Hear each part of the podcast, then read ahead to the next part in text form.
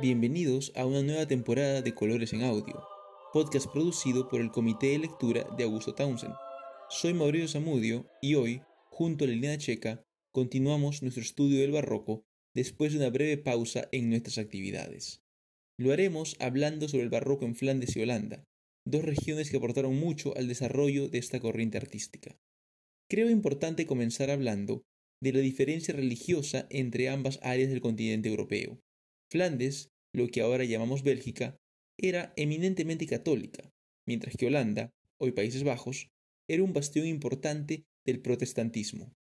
Esa división ocurrió a raíz de la Reforma Protestante encabezada por Martín Lutero en el siglo XVI, cuando muchas regiones de una Europa eminentemente católica se convirtieron a la causa protestante.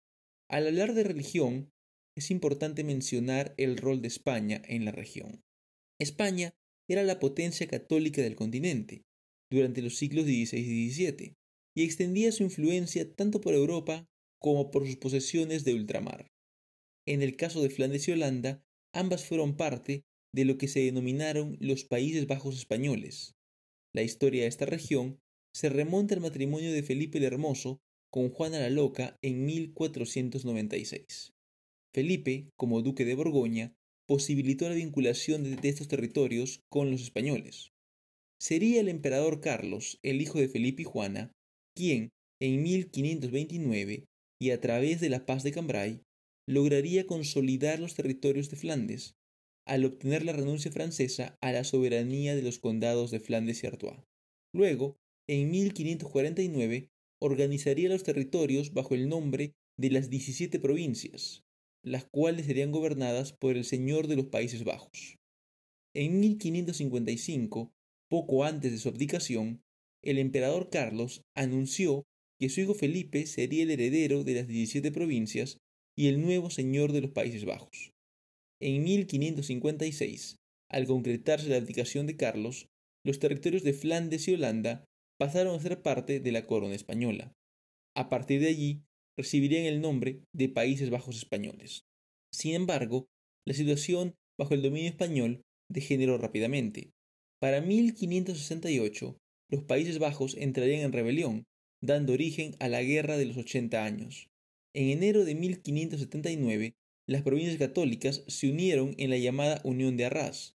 Las protestantes harían lo mismo unos cuantos días después, estableciendo la Unión de Utrecht. En 1581, muchas de estas últimas provincias declararían no estar más bajo el control de Felipe II. Sin embargo, el rey enviaría al gobernador de los Países Bajos, Alejandro Farnesio, a recuperar el control de las provincias rebeldes. La guerra siguió, pero las 17 provincias se mantuvieron al menos nominalmente, bajo el control de la corona española. A la muerte de Felipe II, Flandes y Holanda no pasaron a su hijo Felipe III, sino a su hija Isabel Clara Eugenia y al esposo de ésta, Alberto de Austria, pues fueron parte de la dote de Isabel. Ambos lograron que, en 1609, se firmara la tregua de los doce años. Ese mismo año, las 17 provincias se dividirían en dos. Al norte aparecerían las llamadas Provincias Unidas, antecesoras de los actuales Países Bajos, mientras que en el sur seguiría el nombre de Países Bajos Españoles. Esta última región sería la antecesora de la actual Bélgica. Isabel y Alberto emprendieron proyectos de mejora económica y fueron patronos de las artes. Sin embargo, Alberto murió en 1621 y el control de la región regresó a la corona española en la persona de Felipe IV. Esto coincidió con el fin de la tregua y el inicio de las hostilidades entre ambos bandos. La guerra prosiguió infructuosamente para España hasta que, en 1648, en el Tratado de Münster, España reconoció la independencia de las Provincias Unidas. Ahora, después de haber analizado un poco la historia de Flandes y Holanda, damos pase a Elena Checa para que nos hable un poco más sobre el desarrollo del barroco en ambos territorios, iniciando con un breve estudio de Rubens.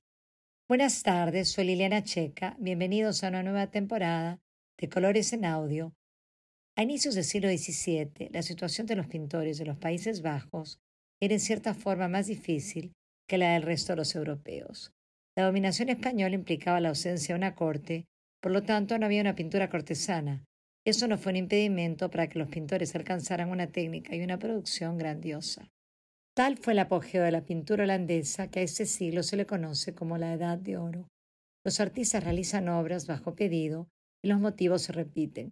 Retratos, cuadros de género, escenas de interiores, paisajes, naturalezas muertas.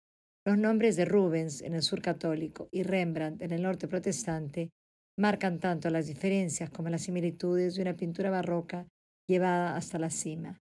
Mientras el primero tiende un puente del mundo terrenal al superior, el cielo o el Olimpo, el claroscuro de Rembrandt hace visible el interior del ser humano, conquistando una nueva imagen del hombre.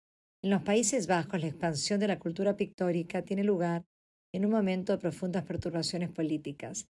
Se sella definitivamente la separación del país, Amberes pierde el poder y la riqueza a favor de Ámsterdam. Si Rubens tiene entre sus clientes a la Iglesia y a los soberanos, se debe a que escapó hacia Italia, la patria de las artes, que lo dio a conocer. Mientras el arte de Rubens se hace expansivo, el de Rembrandt, que no sale de Ámsterdam, se restringe al ámbito local. En Flandes cobran fuerza los cuadros religiosos destinados a las iglesias y los de temática religiosa para decorar los palacios de reyes y nobles.